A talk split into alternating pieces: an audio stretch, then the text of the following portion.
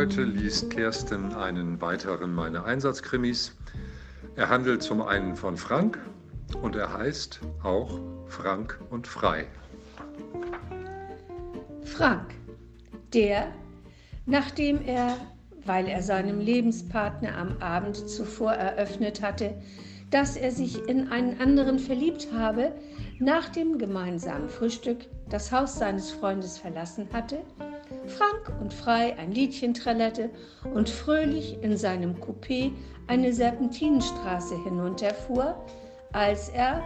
weil er, der er so gerne rasant die Kurven nahm, bergab, nun ein wenig zu schnell geworden war, beherzt auf die Bremse trat,